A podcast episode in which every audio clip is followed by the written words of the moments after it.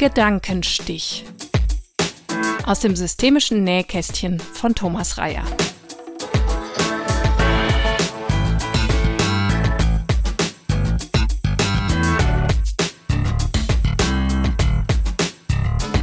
In meinem Podcast Gedankenstich stelle ich in loser Folge Konzepte und Methoden aus der Welt der systemischen Beratung, der systemischen Therapie und der systemischen Didaktik zur Verfügung. Heute möchte ich eine kurze Einführung in die künstlerisch-systemische Therapie geben. Die künstlerisch-systemische Therapie, auch abgekürzt als KST, ist ein sehr prozessoffenes und prozessorientiertes Format, das Sandra Anklam, Fabian Chile-Silvestri und ich entwickelt haben. Im Kern geht es uns hier um eine Integration von systemischer Prozessarbeit mit einem künstlerischen Prozessverständnis. In herkömmlicher systemischer Therapie und Beratung ist Kunst oft nur eine episodische methodische Form, die dem therapeutischen Prozess untergeordnet wird. Dagegen wird in der KST der künstlerische Prozess zum gleichrangigen und gleichzeitig bestimmenden Bestandteil. Auch wenn wir in dem genannten Trio vor allem Erfahrung mit Theater, Tanz, Performance und Musik einbringen, geht es uns nicht um eine spezielle Kunstsparte oder methodische Schule. Künstlerisch-systemische Therapie bezieht sich auf ein Prozessverständnis, das prinzipiell alle Kunstformen nutzen und auch bereichern kann. Sandra Anklam, Fabian Chiele-Silvestri und ich unterrichten künstlerisch-systemische Therapie seit 2019 als eigenständige Weiterbildung an unserem gemeinsamen Arbeitsort, der Akademie der kulturellen Bildung des Bundes und des Landes NRW in Remscheid. Zur Einführung möchte ich hier nicht alleine weiterreden, sondern präsentiere euch eine Einheit aus einem Kurs, den ich gemeinsam mit Sandra Anklam unter dem Titel Szenisch-Systemisch im August 2021 an der Akademie in Remscheid mit 20 Teilnehmerinnen und Teilnehmern angeboten habe. In diesem Kurs begegneten sich Menschen aus mehrjährigen Weiterbildungen in systemischer Beratung sowie systemischer Theaterpädagogik.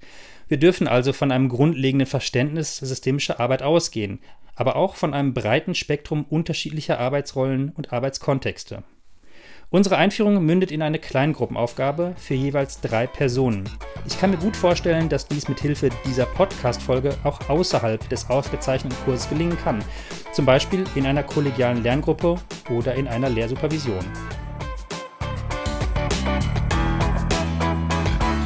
Unsere Idee ist, dass wir euch äh, jetzt die Grundidee zur künstlerisch-systemischen Therapie kurz vorstellen. Ja, kurz, wer weiß, was das bei uns wieder heißt. Kurz. Bei mir vor allem, ja, genau.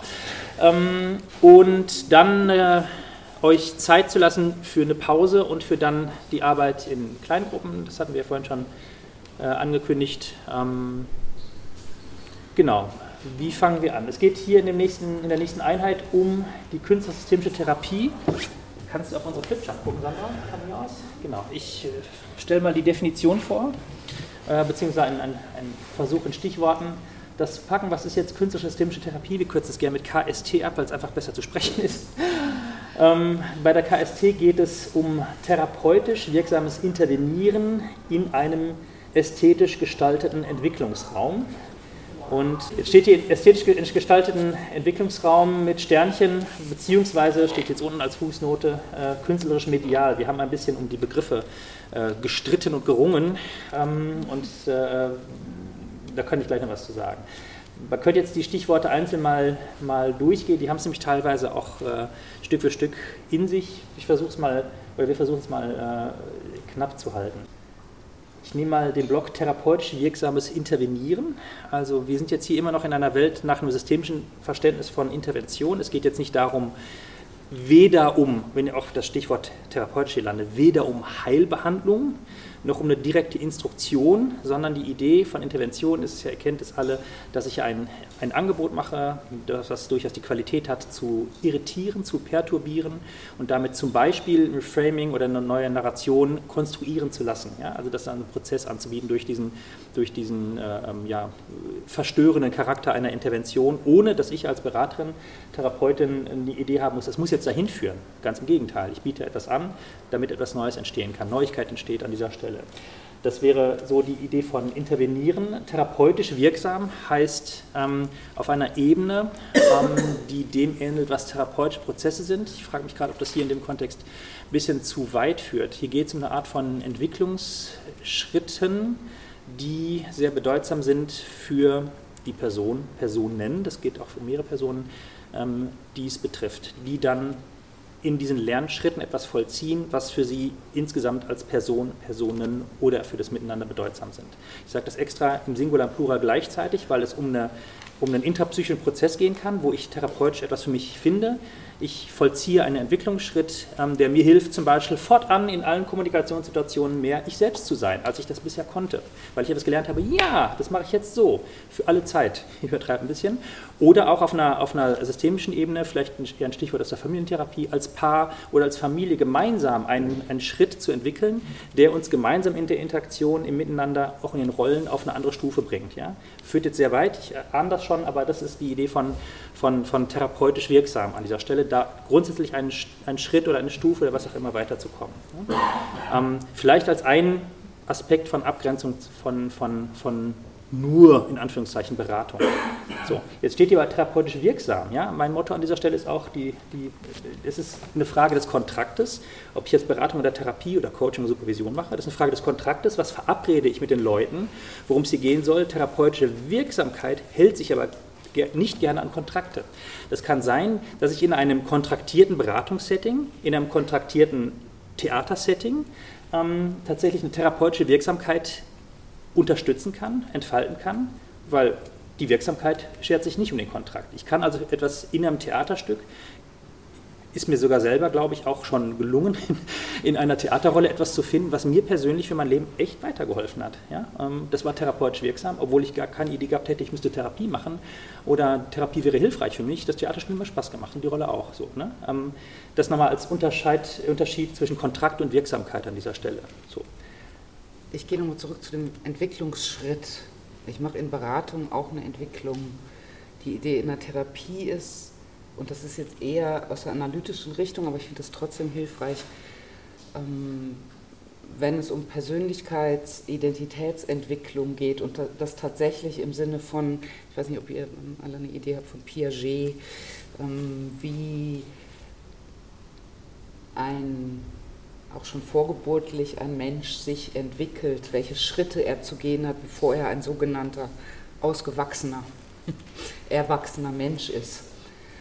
Und manchmal, eben die äh, Psychoanalyse würde sagen, eine ähm, korrigierende Erfahrung. Ähm, das entspricht nicht ganz dem systemischen Verständnis, aber die kann ich in der Therapie machen. Also einen Schritt machen, den ich vielleicht in einem früheren Lebensalter nicht vollziehen konnte, warum auch immer. Genau, das vielleicht noch ergänzend dazu. Genau. Genau, wie ein Beispiel. Es gibt ja verschiedene therapeutische Schulen, die diese Art von Erfahrung oder Lernschritt sozusagen dann modellieren, wenn man so will. Ja, genau, mhm. ja. Und in einem ästhetisch gestalteten Entwicklungsrahmen heißt, dass es einen Raum, zum Beispiel einen Bühnenraum gibt oder eine Staffelei oder ein bestimmtes Material, das frei weitgehend frei gestaltet werden kann durch die Klientin oder durch den Klienten. Mit der Idee, also für mich mit der Kernidee von ästhetischer Distanz, dass eine Distanz, also der, das Paradox der Annäherung durch Distanz, dass bestimmte Themen oder emotionale Zustände einen Ausdruck finden können und das ist manchmal leichter, das über ein Medium zu tun, weil alle künstlerischen Medien, das ist das Tolle, haben immer einen Bedeutungsüberschuss. Du hast es vorhin so schön gesagt, Alena, da hat jemand ein Bild beschrieben und ich habe gleich eine Idee gehabt, die vielleicht eine ganz andere Idee ist. Das scheint große Kunst gewesen zu sein. Gute Kunst zeichnet sich dadurch aus, dass sie nicht auserklärt dass sie nicht sagt, das bedeutet, diese Farbe bedeutet genau das und diese Geste bedeutet genau das, sondern dass es Spielräume eröffnet und Deutungsräume eröffnet.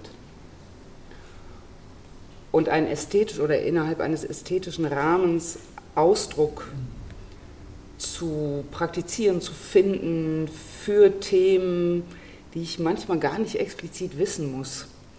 Das war das Beispiel, das du gerade genannt hast, von ich, sp ich spiele eine Rolle und die Rolle gibt mir was, ermöglicht mir was, was ich gar nicht wusste vorher. Und in der KST ist die Idee, dass diese Räume potenziell da sind für Prozess, für Entwicklung. Dafür, dass etwas getan wird, was vielleicht vorher noch nicht getan wurde oder zumindest noch nicht sichtbar war. Und da ist die Kunst ein Medium. Das ist auch eine Herausforderung für die Therapeutin, neugierig zu bleiben, interessiert zu bleiben, wach zu bleiben, weil ich vielleicht gar nicht weiß, was das bedeutet, genau wie die Klientin. Darum geht es auch nicht. Ich muss dem keine Bedeutung geben. Und das ist ein wichtiger Unterschied zu manch anderen Therapieformen, wo ich, ähm, ich werde jetzt ein bisschen ketzerisch, äh, wo ich, wenn ich träume, dass ich fliege, genau weiß, was das heißt. Ja, wenn ich aus der Psychoanalyse komme zum Beispiel. Oder wenn ich ähm, bestimmte Assoziationen höre, genau weiß, ah, orale Phase, Ödipus. Ich habe gesagt, ich werde ein bisschen ketzerisch. Ne? Gut. Ähm, das muss ich gar nicht wissen, weil es passiert was in diesem Raum. Und ich bin in allererster Linie gefragt nach einer Hypothesenbildung, die ich habe, wenn jemand ein Anliegen oder einen Wunsch nach Entwicklung formuliert hat, Hypothesen zu bilden, aufgrund dieser Hypothesen einen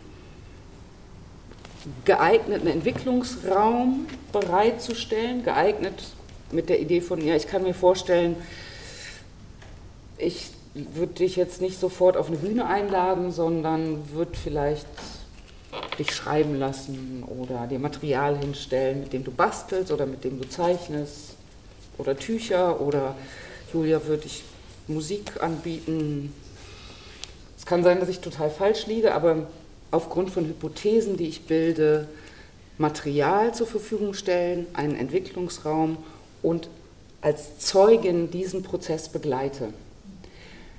In der Regel viel weniger interveniere als zum Beispiel als systemische Beraterin oder Supervisorin. Eher ermutige zwischendurch, wenn was stockt, aber auch aushalte, wenn was stockt oder bestärke. Ja, es darf auch Pausen geben in diesem Prozess immer in der, die Buddhisten sagen, im Anfängerinnengeist. Anfängerinnengeist heißt, dass du alle Erfahrungen, die du gemacht hast, schon gemacht hast, auch als Therapeutin, Beraterin, Theaterfrau, die aber nicht benutzt, um deine Narration, deine Geschichten, die du daraus gesponnen hast, einer Klientin zu übergeben, sondern die Erfahrung Erfahrung sein lässt und offen in den Prozess gehst. Natürlich stehst du auf dem Boden deiner Erfahrung. Aber du machst eben nicht das, ah, ist ja klar, Judith sitzt so. In meinen Jugendgruppen heißt das immer Widerstand, also heißt das Widerstand. Ich habe die Erfahrung gemacht, oft, das könnte Widerstand sein, die darf auch da sein, vielleicht bilde ich Hypothesen, aber es ist nicht klar, dass das Widerstand ist. Ah, danke Judith für deine geöffneten Arme. Magst du ergänzen? Ähm, die Hauptintervention, wenn ihr so wollt, ist es, die, ist es Material oder zu finden oder den Rahmen zu erfinden, in dem gearbeitet wird, ohne zu wissen, wo das hinführt, was das bringt, warum das gut ist und so weiter. Vielleicht eine Idee von, ihr bietet eine bestimmte Qualität an, einen bestimmten Gestaltungsspielraum an mit dem Material, was ihr habt. Und das kann heißen, ihr habt vielleicht die Hypothese, dass es sinnvoll wäre, für jemanden mit einem Ausdruck zu spielen zum Beispiel. Dann kann es sein, dass man in eine körperliche Aktion geht, dass man vielleicht zu, zu, zu Tanz einlädt, zu, zu einem Spiel auf der Bühne, vielleicht zur Arbeit mit Stimme etc., um den Ausdruck irgendwie da, damit spielen zu können, was immer, was immer dann dabei rauskommt. Oder es geht um vielleicht ein Gefühl oder ein Bild und was man in eine bildnerische Arbeit bringen kann. So, ich, ich fühle mich wie ein Klotz. Vielleicht ist es dann sinnvoll, mir als, als möglichen Klienten dann halt ähm, ähm, die Aufgabe zu geben, ja, Klotz ist ein Thema, okay, dann hier hast du einen Holzklotz, hier hast du, hier hast du, hier hast du äh, Meißel, hier hast du einen Spatel, dann bearbeite mal den Klotz, was, wie kannst du einen Klotz formen, find das mal raus, ja, dafür gebe ich dir einen Raum. Und das dann als Gestaltungsraum zu nehmen für die Auseinandersetzung mit dem Thema. Ähm, und mehr muss es nicht sein. Das ist die Hauptintervention, genau. Und das andere hat Sandra schon gesagt. Wir sind dann Begleiterin. Ich würde vielleicht direkt überleiten zu der Idee, wie wir uns vorstellen, dass ihr das macht. Das war jetzt so ein bisschen so der Background, den wir uns überlegt haben. Das müsst ihr euch nicht alles so verinnerlichen an dieser Stelle tatsächlich. Aber uns ist nicht unwichtig, das nochmal so als Background äh, zu erklären. Ähm, nicht umsonst ist es auch nochmal eine eigene Weiterbildung, ähm, die wir hier anbieten. Ähm, um uns auch gerade diesen einzelnen Ebenen therapeutisch wirksam intervenieren ne, und so weiter auch einigermaßen zu nähern. Und das ist ja natürlich heute dann so in, in, in Kurzform, wenn, ihr so wollt. Genau, unsere Idee, wie ihr das bitte tut, ähm, ist folgend. Das seht ihr hier auf der, auf der rechten Flipchart. Ähm, wir möchten euch bitten, in Dreiergruppen zu arbeiten, beziehungsweise jetzt gerechnet auf die Gruppe können Zwei. sechs von euch, bitte? Ja. Genau, wenn, wenn, genau, wenn sechs von euch können in der Klientinnenrolle ähm, sein und äh, dann haben wir sechs Gruppen ähm, mit, mit, mit zwei Gruppen doppelten Beobachterinnen. In der Konstellation Klient, Klientin Zeuge, Zeugin und Beobachter, Beobachterin. Das sind jetzt lustige unterschiedliche Begriffe, ja, Zeugin und Beobachterin tatsächlich, aber die sind ganz wichtig an der Stelle, weil die Zeugin genau diesen Fokus, das ist eine, eine zentrale Idee von der Zeugin, die ist eine, eine hochwache Begleiterin an dieser Stelle, ähm, ohne die das Ganze gar nicht funktionieren würde. Man würde sagen, gut, ich bin einfach dabei und gucke zu. Nee, gar nicht. Du bist Zeuge, indem du eine Konzentration hältst und einen Fokus hältst. Vielleicht könnt ihr es nachvollziehen. Ich kann das, was ich hier gerade vorschlage, zum Holzklotz zu arbeiten, das kann ich ja genauso so gut zu Hause im Keller machen, da habe ich vielleicht eine Werkbank und säge so ein bisschen rum. Aber das ist was anderes, als wenn es so einen Rahmen kriegt, der ist verabredet und da ist jemand bei und schaut mir zu und wenn ich nicht weiter weiß, ähm, dann, dann, dann hat er vielleicht eine Idee, mich kurz zu fragen, hast, stoppst du gerade oder schaust du gerade oder ganz, ganz sparsam ranzugehen oder wenn ich anfange eine Säge zu suchen, zu sagen, da hängt sie doch, ja, also mit sehr einfachen, äh, ähm, sehr wach dabei zu sein, das macht einen riesen Unterschied in meiner Konzeption und Ernsthaftigkeit dieser Auseinandersetzung. Das kriegt durch diesen Rahmen gleich die Bedeutung, das ist wichtig, dieser Fokus, ähm, den die Zeugin vor allen Dingen hält und unterstützt ähm, und da entsprechend durch ihre Wachheit Energie reinbringt. Klingt ein bisschen spooky, ist aber wirklich wichtiger Schlüssel für, die, für das Gelingen. Ja? Also, ihr könnt es übertragen, wir haben jetzt auch szenisch gearbeitet auf der Bühne zum Beispiel, nehmt die gleichen Szenen ohne jedes Publikum zum Beispiel, die Energie wäre wupp, ja? Fühlt ihr den Unterschied? Ähm, das ist, das, der, das ist ein Unterschied. Das ist die Zeugin, die hat quasi die Beraterin-Therapeutin-Rolle, äh, wenn ihr so wollt. Und die Beobachterin, Beobachter sind sozusagen dann nochmal neben dieser Dyade, Klientin, Zeugin nochmal ein bisschen außen vor, weil die dann auch quasi Prozessbeobachterin sind und auch auf die Beziehung ähm, zwischen den beiden schauen. Das ist insofern interessant, gerade für den Übungsrahmen, weil ihr nochmal ein Feedback geben könnt ähm, auf den, auf den gemeinsamen Prozess. Da ist die Beobachterin ähm, besonders hilfreiche Informationsgeberin zum Schluss. Okay. Ist der Unterschied klar in den Rollen? Oder Fragen dazu? Yvonne? Das heißt, nur für die Übung sind wir zu dritt, normalerweise sind es zu zweit Genau, kommt auf den Rahmen an. Aber ähm, man kann natürlich, je nachdem, wie man mit dem Feedback weiterarbeitet, könnte man das auch so machen. Aber wenn du jetzt alleine denkst, ich mache diesen Prozess bei mir in meiner Praxis, dann, dann wärst du wahrscheinlich erstmal zu zweit. Genau. Hm? Ich stelle mir jetzt gerade vor, aber vielleicht ist das auch eine Zuweisung, dass es so ein bisschen so hilft, mir selbst zu tun, dass es so ein bisschen ja. Montessori-mäßig ist, ja. so die Rolle, dass man einfach dafür sorgt, dass der ja. Klient das alleine machen kann. Wunderbar, genau, das haben wir vielleicht noch gar nicht gesagt. Was ist die Grundidee eigentlich dahinter? Der Gestaltungsspielraum der, der Klienten wird hier wirklich maximiert. Das ist die Grundidee, warum, warum wir betonen, die Intervention als Zeugin, und die heißt schon extra nicht mehr Beraterin oder Therapeutin, wirklich sehr sparsam einzusetzen, damit der Gestaltungsspielraum für die Klientin wirklich maximal wird. Jede Eingabe zu sagen, ach, willst du nicht die Farbe grün nehmen an dieser Stelle, ja, wäre ja schon ein Querschießen von mir und dann kommen vielleicht andere Dinge nicht zustande.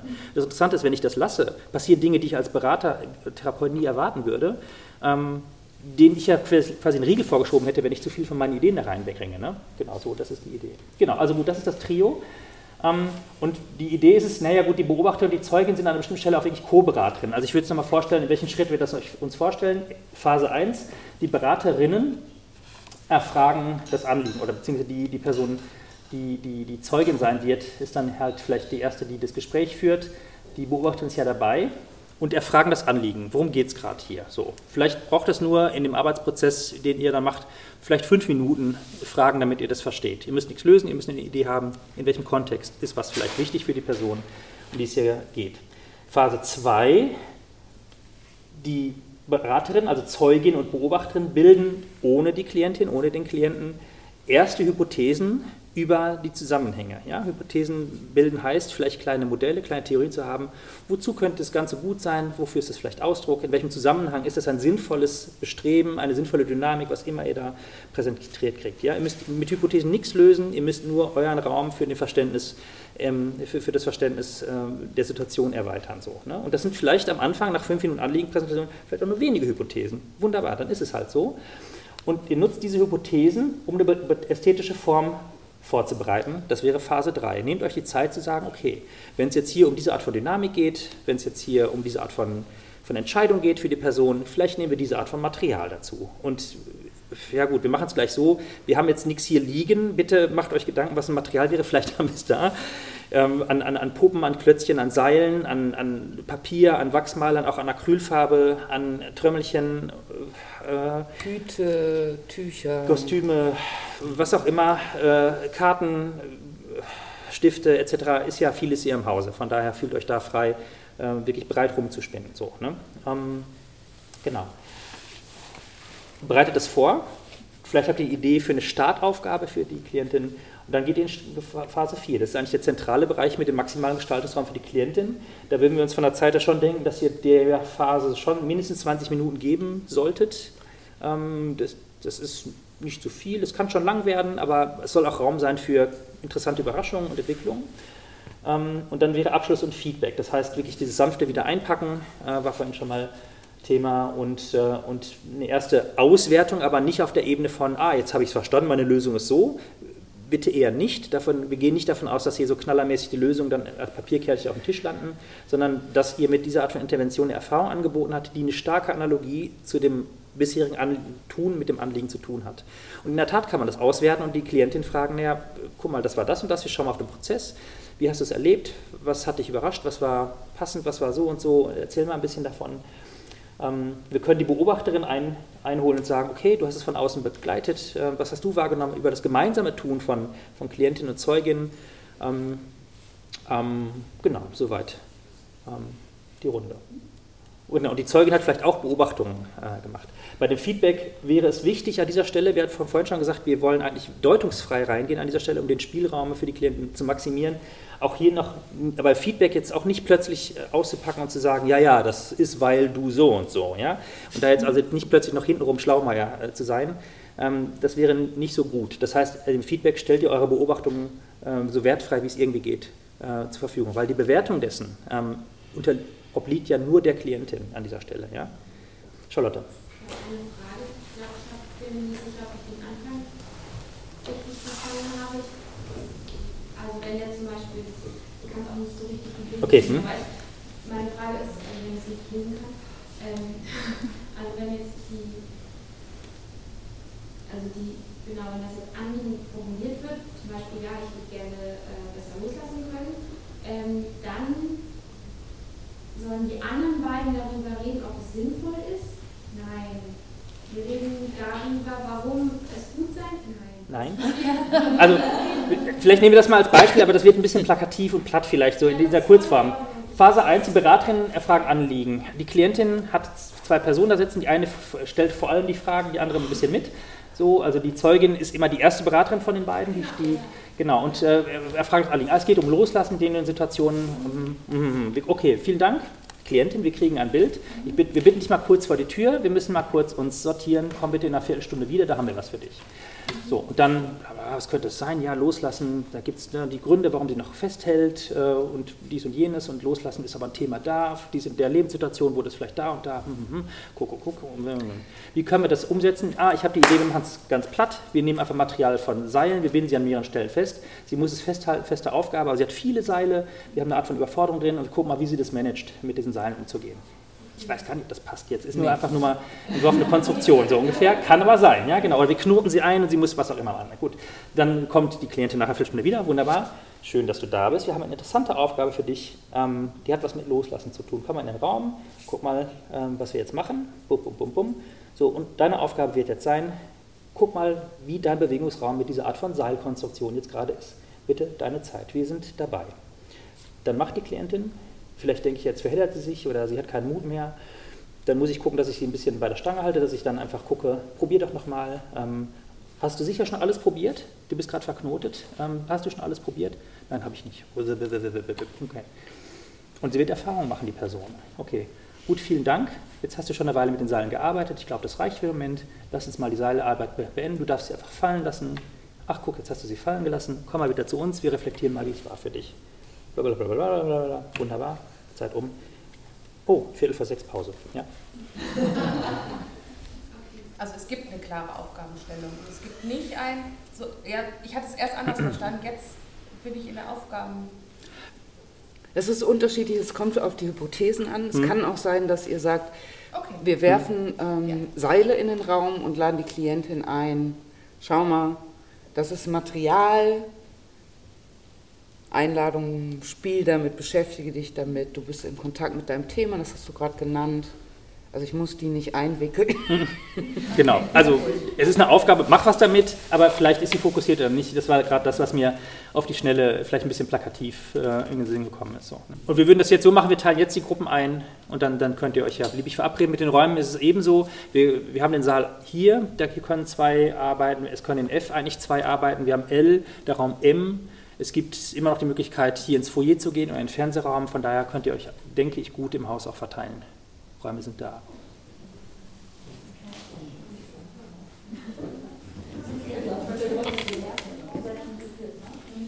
Drei, hier ist, Genau. ist noch was frei. Genau, es müssen Dreier- oder Vierergruppen sein, natürlich, genau, wunderbar. Ja?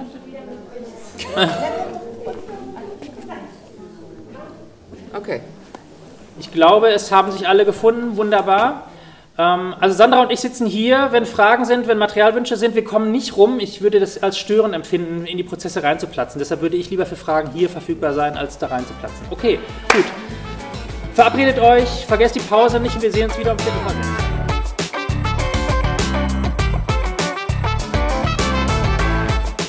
Weitere Informationen und Quellen stelle ich auf meiner Homepage thraya.de. Der Link ist auch in den Show Notes zu finden. Aktuelle Informationen zur Weiterbildung Künstlerische Systemische Therapie, kurz KST, stehen auf der Homepage der Akademie der kulturellen Bildung und das ist www.kulturellebildung.de. Ich bedanke mich für das Mithören und das innere Mitmachen und verabschiede mich für heute.